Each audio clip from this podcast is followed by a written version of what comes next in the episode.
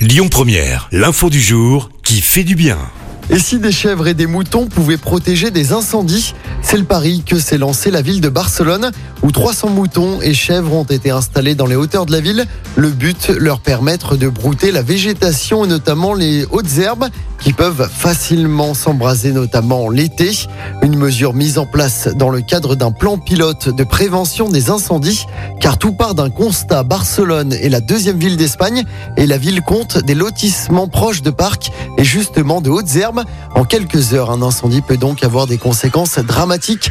Résultat, les équipes municipales interviennent pour débroussailler, puis les animaux terminent le travail. L'expérimentation est mise en place jusqu'à la fin du mois. Écoutez votre radio Lyon Première en direct sur l'application Lyon Première, lyonpremière.fr et bien sûr à Lyon sur 90.2 FM et en DAB+. Lyon Première